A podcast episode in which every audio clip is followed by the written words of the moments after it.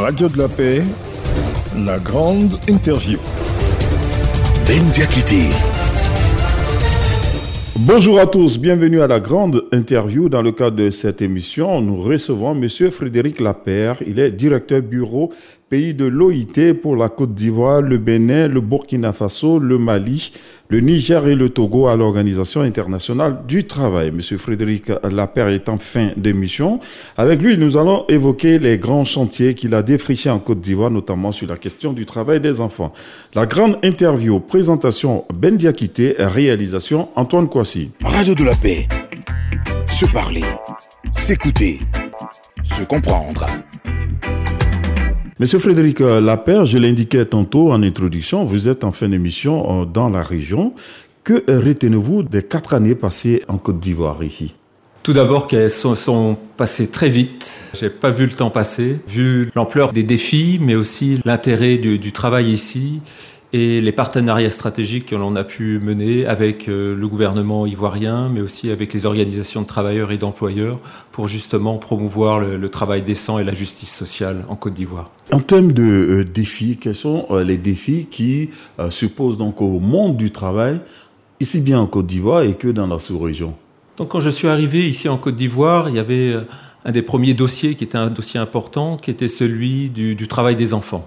Depuis euh, l'arrivée du président Alassane Ouattara, il y a une attention toute particulière qui est portée par le gouvernement ivoirien pour lutter contre le travail des enfants, avec euh, d'un côté euh, le, comité interministériel, avec sous la, direction du ministre Camara de l'emploi et de la protection sociale. Il y a aussi le CNS, présidé par la première dame, et avec bien sûr le, secteur dans le secteur du cacao, euh, cette volonté de mettre fin au travail des enfants avec la stratégie cacao durable. Tous ces efforts gouvernementaux ont un objectif, c'est vraiment faire en sorte qu'il y ait une élimination durable du travail des enfants pour pouvoir justement se conforter euh, aux nouvelles euh, attentes du monde du travail pour débarrasser le monde du travail de ce fléau. Alors, mais aujourd'hui, quelle est la situation sur ce phénomène-là? Donc en, Côte d'Ivoire, on, estime qu'il y a encore trop d'enfants qui, travaillent. C'est près de 800 000, selon certaines estimations, qui, travaillent dans le secteur cacao. Et donc par rapport à ça, euh, l'idée c'était de, de, lutter contre les causes profondes du travail des enfants. C'est-à-dire que le travail des enfants, il est lié à la pauvreté, il est lié à l'absence d'infrastructures, il est lié à l'absence d'opportunités, d'activités génératrices de revenus et d'emplois euh, pour les familles de planteurs.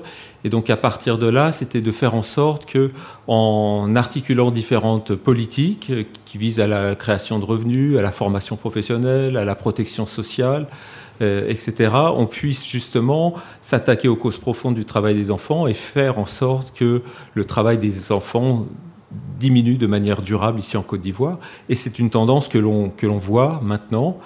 Euh, d'abord parce qu'il y a cette volonté politique qui est très forte, hein, mais aussi parce qu'il y a des attentes très fortes aussi des importateurs de cacao euh, ivoiriens. C'est-à-dire que les législations nationales ou internationales changent et il sera de plus en plus difficile, voire impossible dans l'Union européenne d'importer du cacao euh, quand il est associé à la déforestation ou au travail des enfants.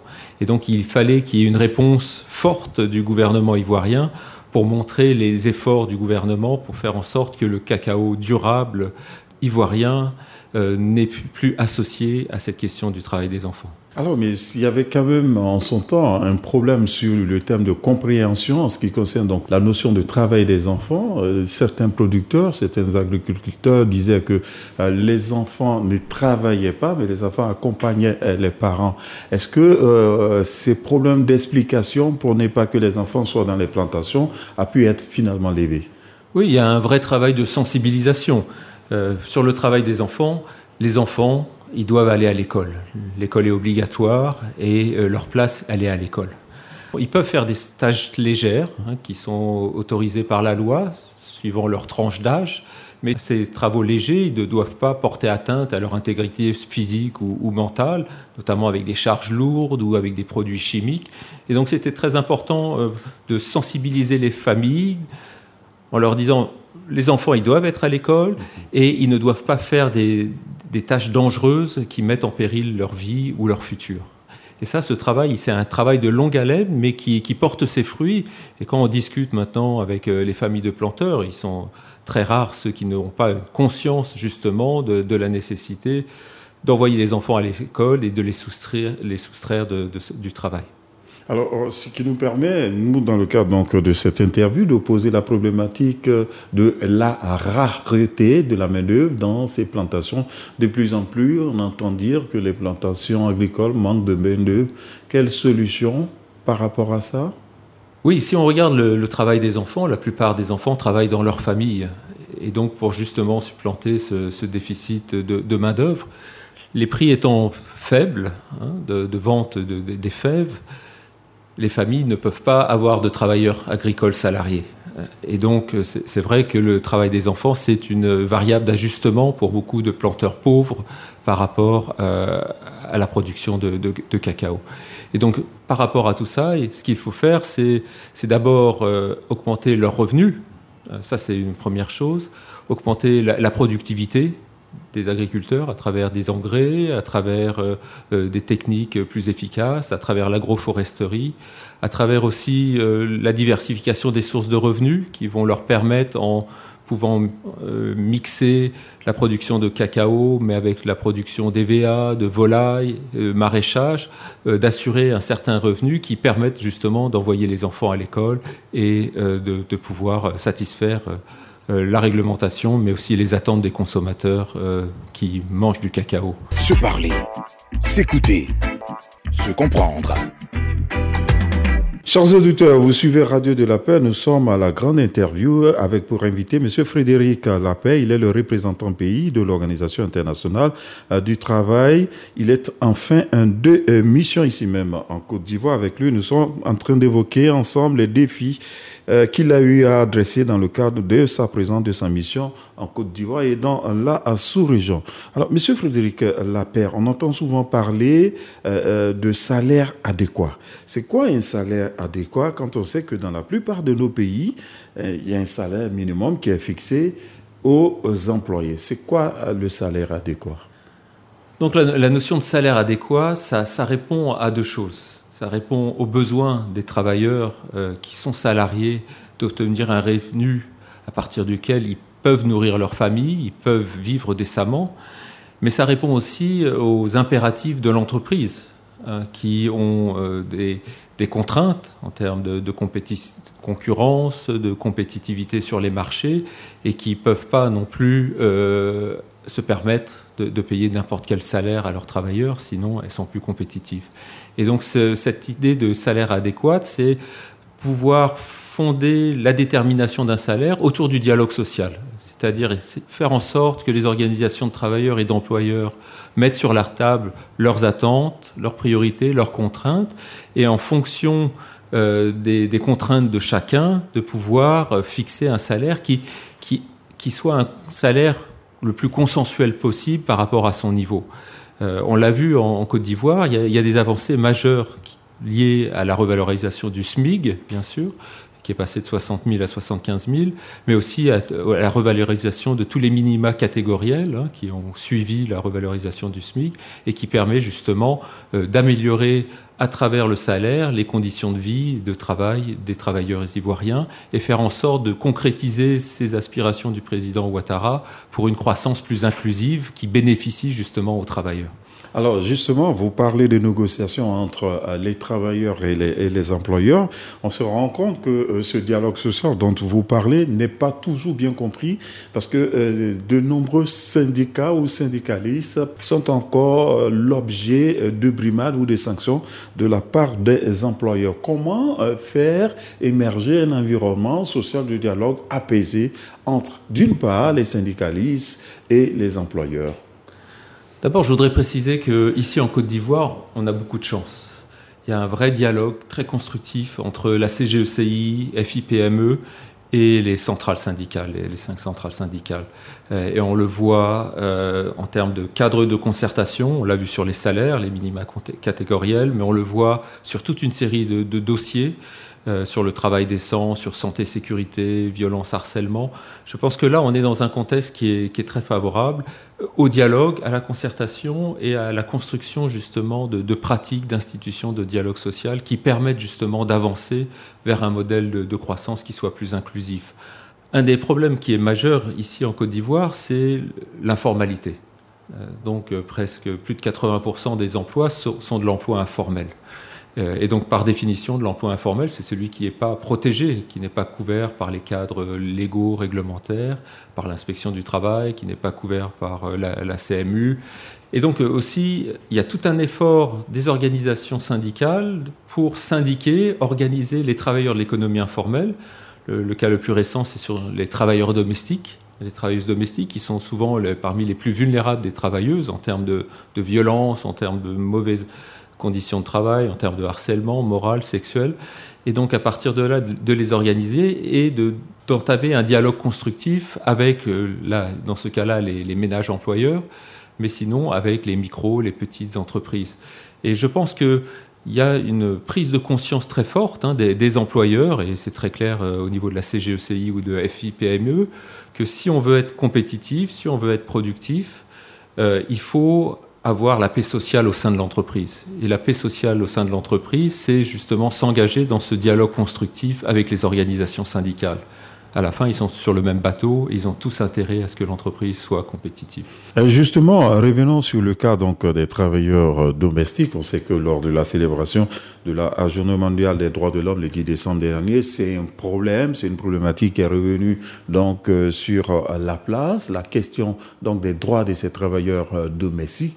Qu'est-ce qu'il faut pour que ces droits-là soient reconnus? Pourquoi ça tarde à être reconnu. Pourtant, on a tous dans nos foyers, dans nos maisons, euh, ces travailleurs domestiques.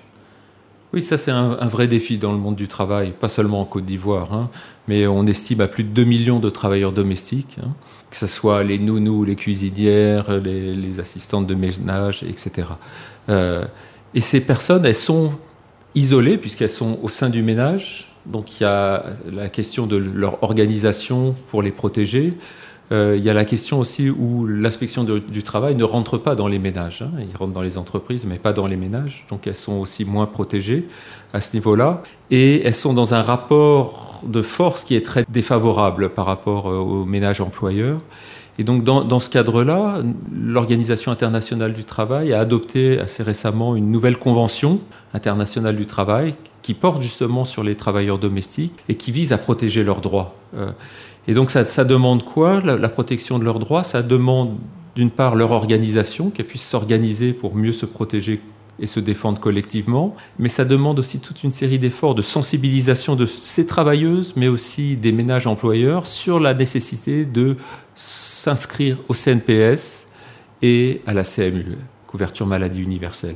Et au sein du système des Nations Unies, avec le, ministre de l'Emploi et de la Protection sociale, avec le CNPS, la CMU, on a lancé une grande campagne justement de, sensibilisation pour enregistrer les travailleurs travailleuses domestiques euh, à la CMU, qui puissent être couvertes à la fois sur la maladie, mais aussi sur, euh, pour être couvertes en termes de pension, quand ils seront à la retraite, en termes d'accident maladie, euh, en termes de congé maternité. Ce sont des, droits auxquels elles ont droit, mais qui, dont elles sont privées encore trop souvent maintenant. Et il y a tout ce travail à faire de, sensibilisation et pour faire bouger les lignes. Et on voit que progressivement, les lignes changent et ça c'est vraiment à mettre au crédit, notamment du ministre de l'Emploi et de la Protection sociale, mais aussi de cette intersyndicale euh, qui regroupe les cinq centrales syndicales qui s'appelle le CITEF, et qui joue un rôle fondamental et euh, très très novateur dans euh, la protection des travailleuses domestiques. Alors, les jeunes Africains sont aujourd'hui de plus en plus tentés à immigrer sur le continent européen. En termes de main-d'œuvre, qu'est-ce que cela peut avoir comme conséquence sur les économies africaines? Donc la question de la migration, et notamment euh, pour, pour les, Ivoiriens, la, Côte d'Ivoire était pendant très longtemps un, pays d'accueil, et il l'est toujours. Euh, mais c'est aussi de plus en plus un pays de départ. Et on voit qu'il y a une part importante d'Ivoiriens dans les, populations d'Afrique de l'Ouest qui arrivent en, Europe. Et donc là, ça marque euh, des problèmes. Ça marque des problèmes d'insertion professionnelle ici euh, en Côte d'Ivoire. Et cette année, qui était l'année de la jeunesse, a été marquée par ces efforts du, ministre Mamadou Touré euh, de la promotion de la jeunesse sur la question de travailler sur l'insertion professionnelle, sur la formation professionnelle, sur l'accès à l'emploi, sur un rôle proactif de l'agence emploi jeune pour justement fournir des opportunités d'emploi et d'emploi décent ici en Côte d'Ivoire pour que les gens ne risquent pas leur vie en traversant la mer. Euh, ça, c'est une, chose. C'est aussi, euh, c'est toujours une perte une, perte de, savoir-faire, une perte de, personnes qualifiées pour ceux qui ont des qualifications et qui partent à l'étranger, alors qu'ils pourraient mettre leurs compétences au service du développement économique et social de leur pays. C'est aussi un danger pour la jeunesse ivoirienne hein, qui, peut risquer sa vie euh, en traversant la mer. Et, donc dans ce cadre-là, nous, l'OIT, en partenariat avec les différents ministères concernés ici en, en Côte d'Ivoire, on a fait un grand travail justement de sensibilisation sur euh, euh, la migration bien préparée, faire en sorte que les gens qui partent y soient préparés, qui partent dans des cadres légaux, ça c'est important, euh, qu'ils soient aussi au courant des risques quand ils, partent. Et par exemple, nous on a fait un très beau projet avec les, jeunes qui voudraient être footballeurs professionnels. Donc il y a, Côte d'Ivoire, elle est très connue pour ses talents hein, en termes de, football. Et euh, il y a plein de jeunes qui aspirent à devenir des, futurs Didier Drogba.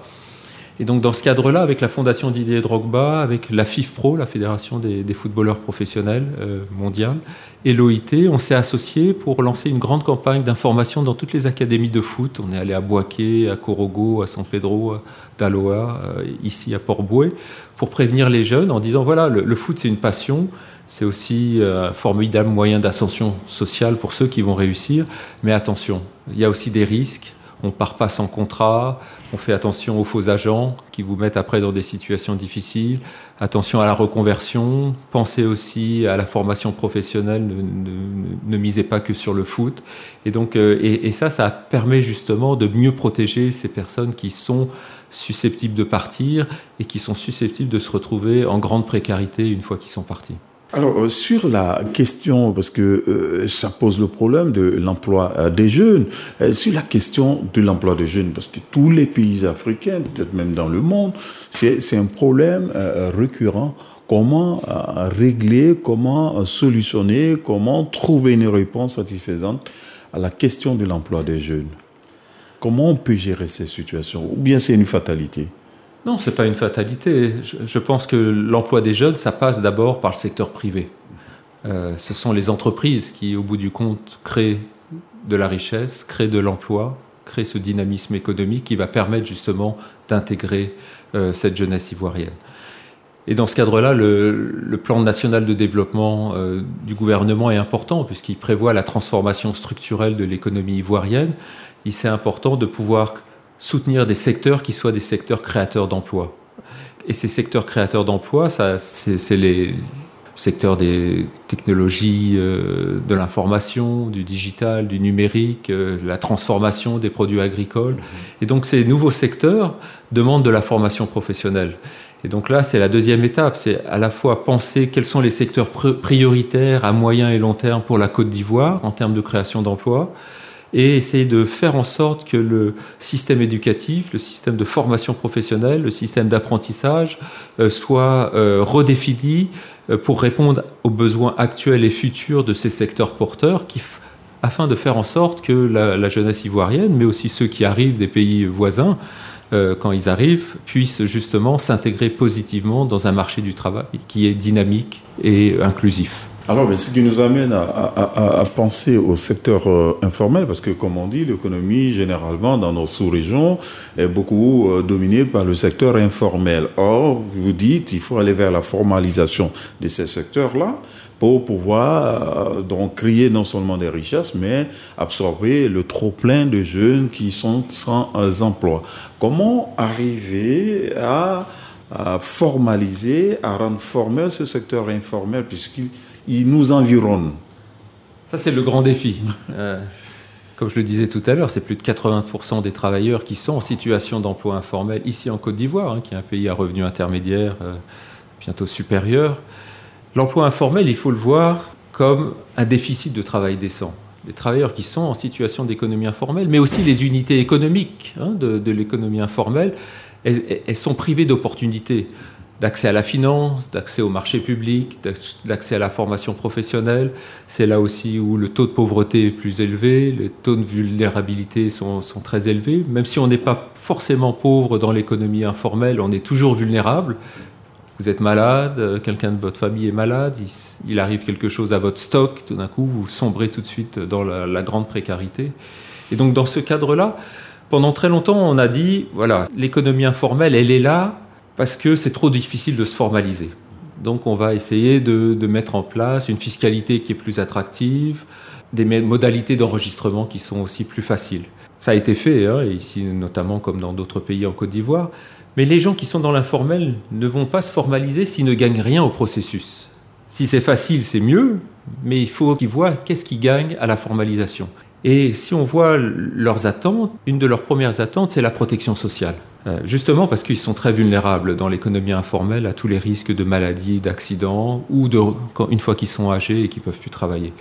Et donc dans ce cadre-là, des, politiques qui, visent à formaliser euh, des pans entiers de l'économie hein, ou du marché du travail, elles doivent articuler des stratégies qui sont euh, multiples, qui visent à la fois euh, augmenter la productivité des unités économiques, hein, pour qu'elles puissent payer des impôts, payer des salaires décents. Ça, il y a un effort de productivité important à faire à travers un écosystème plus favorable aux petites et moyennes entreprises. Il faut pouvoir renforcer leurs compétences entrepreneuriales, renforcer leur capacité d'accès à la microfinance, et puis après mettre en place des systèmes de protection sociale euh, adéquats. Hein. Ici, on a le régime social des travailleurs indépendants pour les travailleurs indépendants qui sont dans leur grande majorité euh, informels. On a la CMU qui vont permettre justement de couvrir des risques et de les engager créer la confiance pour les engager dans ce processus de formalisation. Alors, il y a un autre problème sur lequel je voudrais bien que vous puissiez vous prononcer, c'est la question de la formation, parce que j'ai vu que dans vos missions, vous accordez une place importante à la formation des, travailleurs. On se rend compte que beaucoup de travailleurs, une fois qu'ils partent dans les pays occidentaux pour aller acquérir donc la connaissance, ont parfois du mal à revenir dans leur pays d'origine, ce qui fait un manque de main-d'œuvre, comme on a eu à le, souligner euh, tantôt. Quelle est la bonne formulation? Comment on peut, tout en répondant aux besoins des entreprises, puisque vous avez dit qu'il faut que ces besoins-là euh, soient adaptés donc au curricula de formation, comment on peut faire pour que ceux qui sont formés travaillent pour le continent, pour l'économie locale? Ça, c'est quand même un processus à l'échelle continentale qu'on voit de plus en plus. Euh, les gens de la diaspora qui reviennent. Parce qu'il y a des vraies opportunités ici de carrière, de mobilité sociale, de mobilité professionnelle. Euh, parce que les gens aussi ont envie de, mettre euh, au profit de leur pays, de leur communauté, de leur village, les compétences qu'ils ont acquises à l'étranger, notamment en Europe, aux États-Unis ou, ailleurs. et donc, ce qu'il faut, c'est mettre en place des dispositifs qui soient attractifs. Hein faut pas qu'ils aient peur en termes d'investissement, en termes de bonne gouvernance, en termes de corruption. Euh, des fois, ce sont des blocages pour les gens pour revenir. Il faut aussi qu'il y ait des opportunités de gain mhm. on pourrait, et de, des opportunités à la fois de mobilité professionnelle, mais aussi d'épanouissement professionnel. Ça, ce sont des deux dimensions qui sont importantes. Et euh, la qualité de vie ici en Côte d'Ivoire, quand vous avez un bon salaire, elle est euh, de loin supérieure à la qualité de vie qu'ils peuvent avoir dans bien des pays européens. Et donc ça, c'est ça, c'est très attractif. Et à la fois la partie éthique, de volonté de, revenir pour faire bouger euh, leur pays, et cet aspect plus individuel d'épanouissement personnel en revenant dans un pays qui leur est cher, ça, ce sont des processus qui vont être de plus en plus marquant et que l'on va voir de plus en plus au profit justement des pays africains. Alors, est-ce qu'il faut avoir peur des nationaux qui sont à l'extérieur ou bien qui euh, viennent? Parce que parfois aussi, euh, sur place, il faut que nous comprenions l'importance euh, non seulement des capitaux, mais de ces ressources humaines qui entrent non pas comme forcément des concurrents ou des adversaires, mais peut-être des partenaires pour le développement du pays Parce que ce n'est pas toujours bien compris. Je pense que ce sont des ressources pour l'action. Parce qu'ils viennent avec des compétences, ils viennent avec des ressources aussi, des, fonds. avec cette envie d'investir, de, de, faire des choses dans le pays? Il ne faut pas avoir cette peur-là. Euh, en même temps, ils doivent s'inscrire dans les, priorités gouvernementales, dans, cette volonté ou les aspirations du peuple ici en Côte d'Ivoire de faire des choses. On n'arrive pas de l'extérieur, même si on est d'origine ivoirienne, en disant on va faire ça. Non, il faut pouvoir euh, créer ce dialogue avec les populations qui sont là, de dire voilà, qu'est-ce qu'on peut faire tous ensemble? Comment moi, qui a acquis ses compétences, qui a acquis des capitaux à l'étranger, je peux être au service finalement d'un processus endogène de développement euh, ivoirien en fonction de justement de, de la culture euh, et de, voilà, des priorités. La culture locale, comment mm -hmm. intégrer la culture locale dans ces démarches? Merci beaucoup. Alors, euh, chers auditeurs, nous sommes à, à l'émission La Grande Interview et dans le cadre donc de cette émission La Grande Interview, je reçois Monsieur Frédéric Lapère. Il est le représentant pays de l'Organisation internationale du travail ici en Côte d'Ivoire. Donc, euh, il est en fin d'émission après près de quatre années passées ici euh, dans notre pays. Avec lui, nous sommes en train d'évoquer donc les perspectives et les réalisations au cours de ces quatre années. Monsieur Frédéric Lapère, nous allons parler maintenant de transition écologique, une expression qu'on entend qui vient de plus en plus. Qu'est-ce qu'on doit entendre par transition écologique Qu'est-ce que ça peut apporter dans le monde du travail? On parlait tout à l'heure de la transformation du monde du travail, de la transformation aussi des économies on voit que a une nouvelle défi qui est le, défi environnemental, le changement climatique. Il y a la COP avec euh, où tous ces problèmes sont posés. Il faut le voir à la fois comme une menace puisqu'il met en péril euh, les conditions de vie euh, et de survie des populations, d'écosystèmes entiers. Mais c'est aussi une opportunité de repenser la croissance autrement, de repenser euh, la structuration de l'économie euh, différemment, en mettant en avant la, question des énergies renouvelables, en, mettant en avant la question du recyclage des déchets, euh, de tout ce qui est technologie qui économise justement le, les ressources et l'énergie. Et ça, ce sont autant d'opportunités d'investissement, de création d'entreprises, de création d'emplois, mais ça demande un accompagnement, ça demande un accompagnement en termes d'investissement des banques privées, mais aussi peut-être des capitaux publics. Ça demande aussi euh, une formation professionnelle, des nouvelles filières au niveau de l'université, des nouvelles filières en termes de formation professionnelle, en termes d'apprentissage. Et tout ça, ça va nous permettre d'aller vers une croissance durable, parce que celle qui est actuellement euh, en cours, elle n'est pas durable si on ne change pas radicalement le, le modèle de croissance que l'on a. Et ça doit nous permettre aussi de créer de l'emploi, mais de, nouveaux types d'emplois, et c'est ce qu'on appelle l'emploi vert, hein, c'est-à-dire ce, tous ces emplois qui sont liés à ces nouvelles opportunités, liées aux, technologies euh, euh, qui économisent l'énergie, au recyclage, euh, aux, énergies alternatives. Et ça, il faut vraiment le voir comme quelque chose de très positif. En Côte d'Ivoire, il y a une vraie sensibilité. Nous, on a un projet important ici sur la transition écologique juste. Ce qui est important quand on parle de transition écologique, c'est que faire attention que cette transition soit, juste. Parce que quand vous avez une transition, vous avez toujours des gagnants ou des perdants. Euh, et, il faut faire en sorte que cette transition elle puisse être accompagnée et que les perdants puissent être aussi compensés et remis sur une trajectoire qui leur permette aussi de, continuer à se développer, à, travailler, à générer des revenus. On ne peut pas dire du jour au lendemain, vous allez plus faire cette activité parce qu'elle est polluante. Il faut dire, voilà, cette activité, elle est polluante, elle est appelée à, à disparaître ou à se transformer fondamentalement avec d'autres technologies. Mais alors, il faut qu'il y ait un accompagnement, parce que la personne, la plus souvent, elle toute seule, elle ne va pas pouvoir investir dans ces nouvelles technologies. Et donc, cet effort-là, il est aussi au cœur des priorités gouvernementales ici. D'accord. Euh, monsieur euh, Lapère, euh, Frédéric, c'est que la Covid nous a permis donc euh, de comprendre une nouvelle notion de travail qui était que le télétravail. Qu'est-ce que vous en, en pensez? Est-ce que euh, le télétravail est une menace pour euh, l'emploi des travailleurs côté physique? Est-ce que ça peut générer le chômage dans l'environnement ou bien c'est euh, une méthode qu'on doit explorer il faut avoir peur de, du télétravail Non, je pense que la Covid-19, elle a révélé des aspirations des, des travailleurs à travailler autrement. Et le télétravail, c'est d'autres modalités du travail. Et pendant très longtemps, le management, les ressources humaines dans les grandes entreprises ou dans les administrations, ils pensaient que des gens qui restaient à la maison, ils allaient rester au lit, euh, déjeuner tranquillement et travailler très faiblement. Euh, et donc il y avait des grandes réticences hein, avant le Covid euh, sur le, télétravail, ici comme, comme ailleurs hein, en Europe. Avec la Covid, on n'a pas eu le choix, tout le monde a été au télétravail, en tout cas dans la, première période de la Covid-19.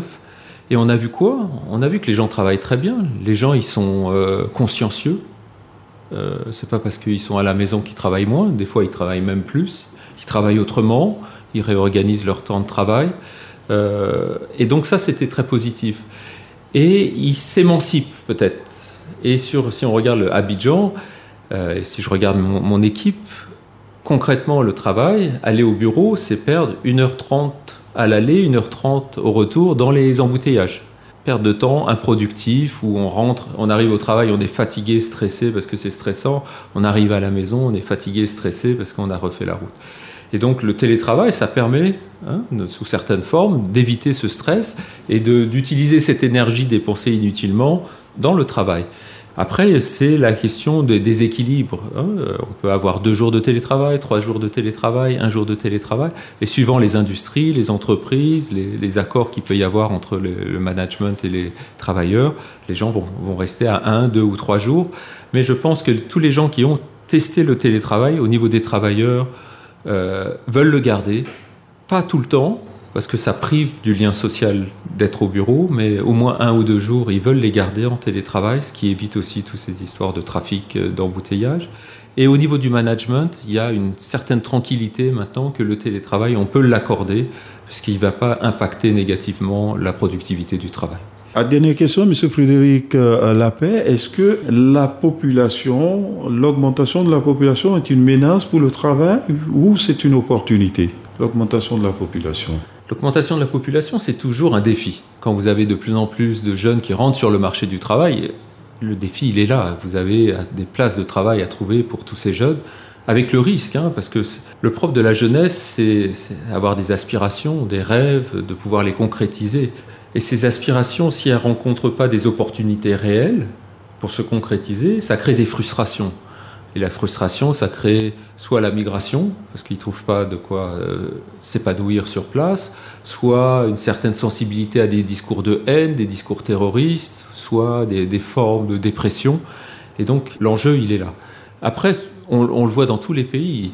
À partir du moment où vous créez de l'emploi, du revenu, vous faites baisser la pauvreté, vous réduisez les inégalités, votre courbe démographique tend à, baisser. Hein, euh, et, donc, il y a une espèce de régulation naturelle euh, de la démographie à travers euh, la justice sociale et la croissance économique. Et donc, il ne faut pas le traiter comme quelque chose de négatif, mais comme une étape. Et c'est d'abord, de toute façon, les jeunes qui sont là, c'est d'abord une richesse, une richesse pour l'action, une richesse pour le pays. C'est autant de, de, bras, de têtes, de cerveaux qui vont pouvoir créer, produire dans le pays. Et il faut le voir comme ça, cette jeunesse euh, nombreuse. Et après, à travers cette croissance, à travers la justice sociale, on peut penser qu'il va y avoir une régulation de la démographie. C'est la fin de la grande interview. Je recevais donc Monsieur Frédéric Lapet. Il est le directeur bureau pays de l'OIT pour la Côte d'Ivoire, le Bénin, le Burkina Faso, le Mali, le Niger et le Togo.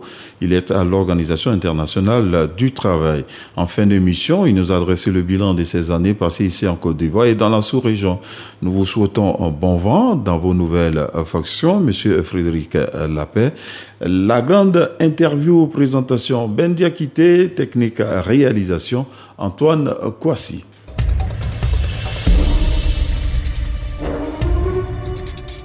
Vous venez de suivre la grande interview.